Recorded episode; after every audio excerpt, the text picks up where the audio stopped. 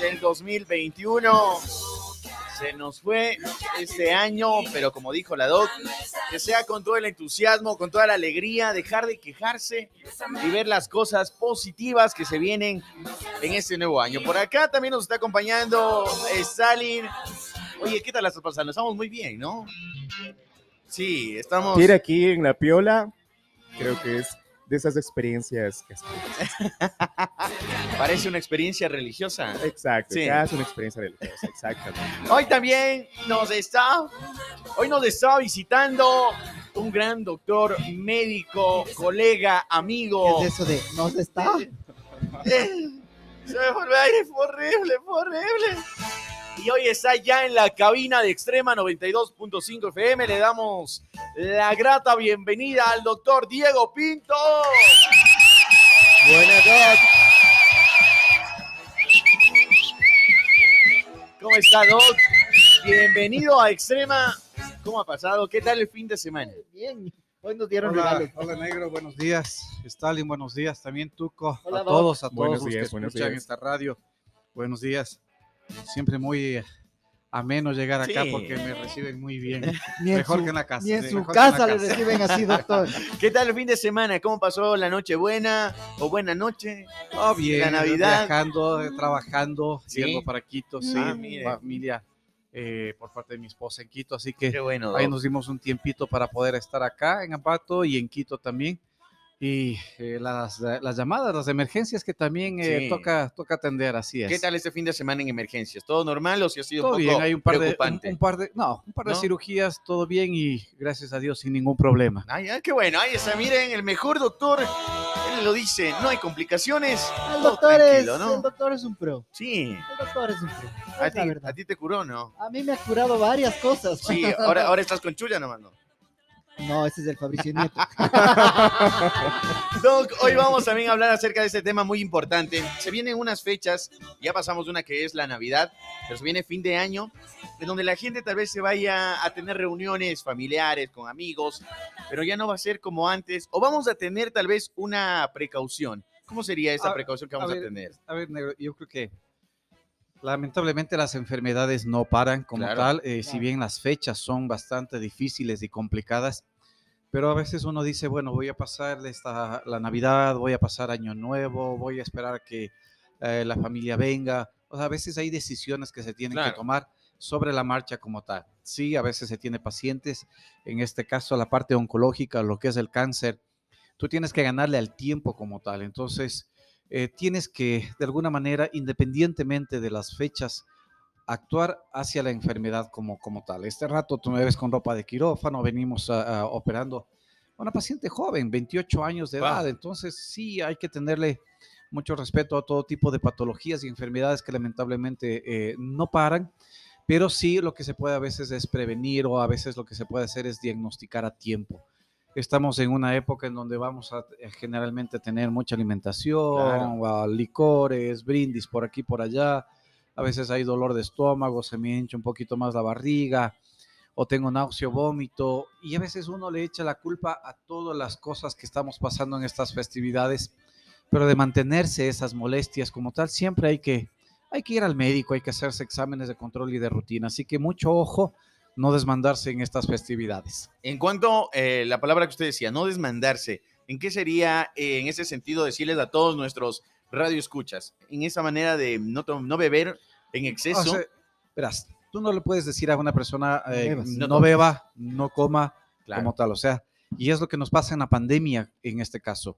Cuídate y cuidas a los demás. Exacto. Entonces, la intención siempre desde, la- desde el punto de vista de salud es concientizar hacia toda la población, hacerse los exámenes de, control. Eh, estamos terminando ya diciembre, eh, proponerse que en enero el mejor regalo que a veces se pueden hacer es un chequeo y un control médico como tal. Aquellos pacientes que, tienen factores de riesgo, tengo un tío, tengo un padre, tengo una madre que ha sufrido una enfermedad oncológica, o mi mamá tuvo un cáncer de seno, o mi padre o mis tíos tuvieron un cáncer de estómago o cáncer de colon, entonces tienes que hacerte los exámenes de control y los de chequeo a veces uno dice solamente me hago un examen de sangre, un examen de orina, un examen de heces y no es así, sino es todo un grupo de, de- de exámenes que se tendría que hacer de acuerdo a los factores de riesgo de cada tipo de persona. Mira, Oye. es algo muy importante tener todo este chequeo Claro. que es, más que todo, como dice el doc, el cuidado tanto personal como también a quienes están a nuestro alrededor. Claro. Oye, Doc, em, ¿qué tanto implica lo que decíamos hace un momento con, la, con nuestra psicóloga? La parte de la Navidad eh, con las personas con, con cáncer, con riesgo de cáncer o que o están comenzando con un problema. ¿Qué O el tanto fin les de afecta? año. Des- desde el punto de vista oncológico, tú trabajas dentro de un grupo eh, multidisciplinario que se llama. Tú trabajas con oncología clínica, tú trabajas con cirugía, trabajas con imagen, con el patólogo y dentro de esto un apoyo fundamental es la parte de psicología y no, no solamente en estas, a más de estas festividades, sino todo el tiempo. Porque cuando tú le dices a un paciente y a la familia que tiene un cáncer y que es o tratable o no tratable, lo primero que siempre te dicen es, doctor, ¿y, y cuánto más o menos vivirá? vivir, Claro. Ajá, así es, ¿cuánto más o menos vivirá? Y tú tienes que ser muy realista en base a todos los exámenes que puedes tener como tal. Hoy día la enfermedad del cáncer se lo puede tratar de muchas maneras. Tal vez no es antes que se decía, mira, tú tienes cáncer o ya no, no, No hay nada que nada. hacer. Claro. No, hoy, hoy día tienes mucho armamento, tienes mucho tratamiento eh, desde el punto de vista de cirugía, desde el punto de vista de tantos medicamentos de quimioterapia. Depende del tumor, hay algunos tumores que son quimiosensibles, radiosensibles o, o cierto tipo de tumores que, que responden específicamente a un tratamiento quirúrgico. Cada, cada paciente es un mundo aparte, es un entorno familiar diferente, en donde realmente también deberías de tener un apoyo psicológico, no solamente Claro. al paciente, sino a la familia en, eh, eh, en total, e inclusive también al profesional, al médico, porque estamos todos los días hablando de cáncer, Claro. hablando de gente, y, y- y- y te acuerdas que si yo, mi secretaria me dice, doctor, ¿se acuerda del señor XX? Yo digo, sí, ya ha fallecido, o sea, también hay que, hay Claro. que ponerse también desde el, desde el otro punto de vista y por eso a veces uno insiste a la familia de poder actuar a tiempo, las cosas a tiempo. Hay que ganarle eh, al tiempo como tal para poder decidir cualquier tipo de tratamiento. Doctor, qué gusto, qué gusto poder conocerlo ahora sí en persona. Este día ha sido de encuentros y eh, eso me agrada también. Em, Estás conociendo a los famosos. Sí. Exactamente, exactamente. Y eso es genial. Estoy compartiendo mi, eh, estoy hombre a hombre con los famosos. Primera y única vez. Qué bestia, oiga. E- es- es- esas fanfarrias suyas son increíbles, negrito. Pero bueno, vean. He Bueno, conocido a muchos Bueno, de ustedes dos. hasta eso estabas. Ah, um, se habla mucho de que el cáncer es una enfermedad eh, eh, de la que existe predisposición familiar, Sí. herencia y cosas por el estilo, pero también se dice muchísimo eh, que depende mu- muchísimo de estas cargas emocionales que lleva la persona. ¿Sí? Eh, ahora que estamos en estas fechas y toda la cuestión, eh, la gente que ya sabe que, eh, que está eh, atravesando tratamiento, la- los pacientes que de pronto estas fechas les deprimen un poco más, a ellos directamente, ¿cuál sería eh, eh, esa- eh, es- esta cuestión de, a ver, usted está en tratamiento, tal vez tiene o no tiene un, un- una, mm, un diagnóstico ya de cuánto va a vivir, cuánto no va a vivir, Justo a dejando eso de lado. yo eso. Exacto. ¿Cómo sabes? ¿Qué hacemos con ese paciente? ¿Qué le podemos decir ahorita? A ver, estamos en estas fechas, enfócate en, en- en desde En adentro vivir. sentirte mejor. Exacto. Ah, a ver, ¿cómo, ¿cómo tú puedes saber más o menos una Tiempo. perspectiva de sobrevida de cada paciente? Primero, de, a- depende del tipo de tumor que tenga. No es lo mismo, a veces digo, un cáncer de tiroides que un cáncer de páncreas.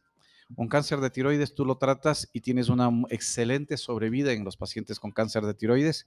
Un cáncer de páncreas, un, pan- un cáncer gástrico, un cáncer hepatobilio pancreático, el pronóstico de sobrevida no es muy bueno porque a veces se descubren también ya cuando son estadios de enfermedades avanzadas. Tú le haces una tomografía y tienes un hígado pero ya lleno de, Sí. de nódulos, entonces sabes que la, la sobrevida de ese paciente no va a ser mayor a unos seis meses de sobrevida.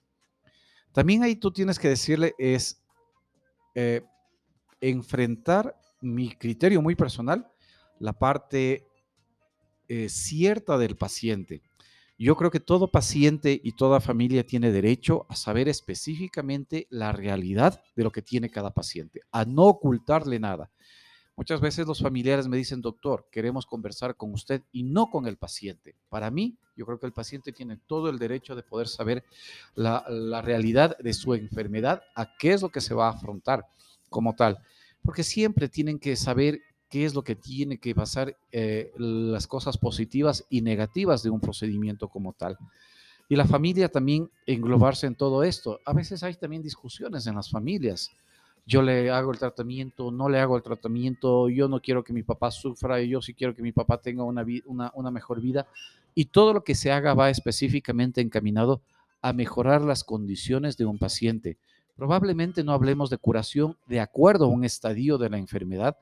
En los estadios tempranos de la enfermedad, cuando está localizado el tumor en el órgano al cual está afectando, tú puedes tratarlo, sea quirúrgicamente o por la parte de oncología clínica, de quimioterapias, con una intención curativa.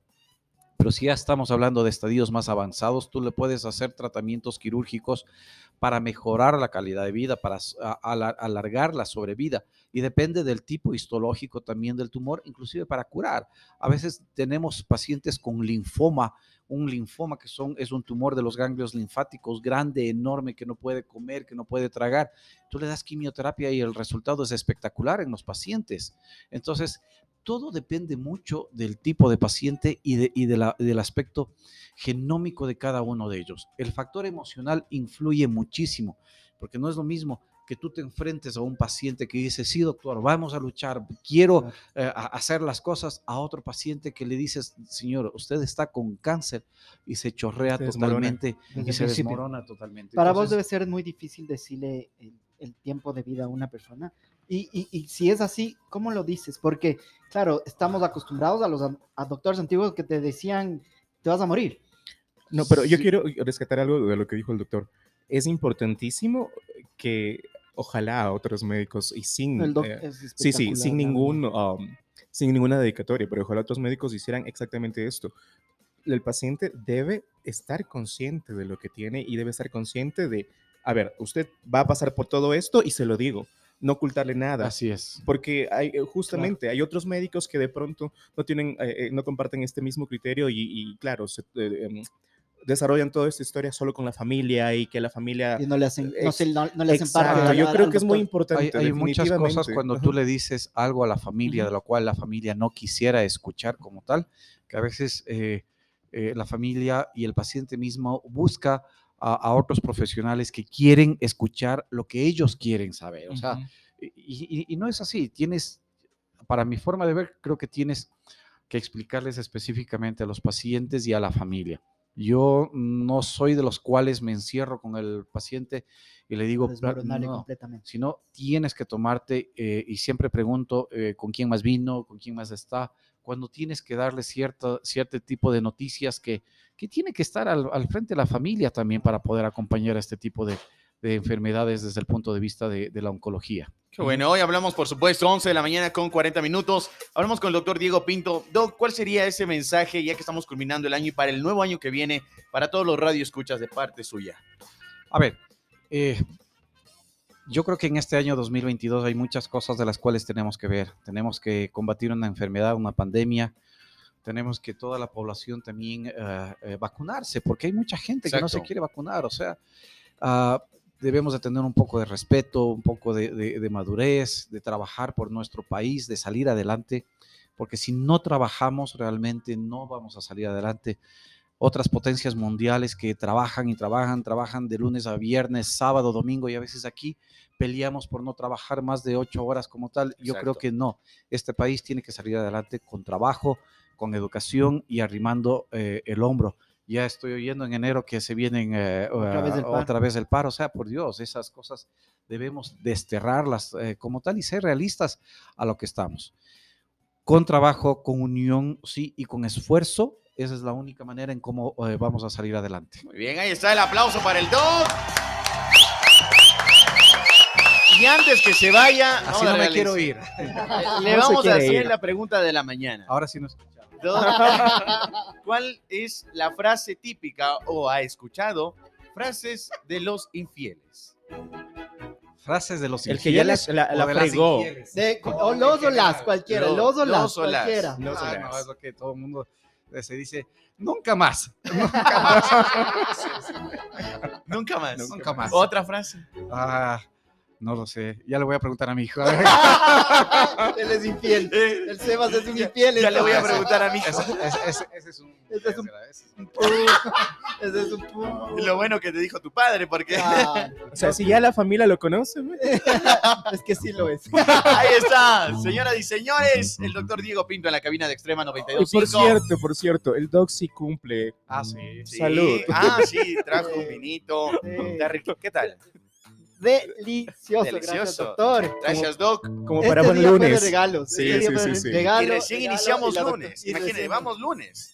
Doc, Doc, si usted quiere venir el día viernes, vamos a tener un programa especial.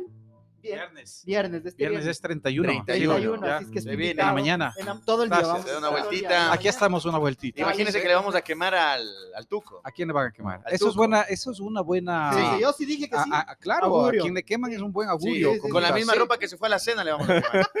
Así que estamos en eso. Así que, señoras y Haz- haz los señores, perros también para quemarles a los perros. todo. Estás en sintonía de extrema 92.5 FM con solo temas. Saludos para el Angelito Guato y para, Hola, para Angelito. Para Marlon Aguiar nos, nos está escuchando en Estados Unidos, en Nueva York. ¡Ole! Se fue, a- se fue un tiempo allá el Marlon.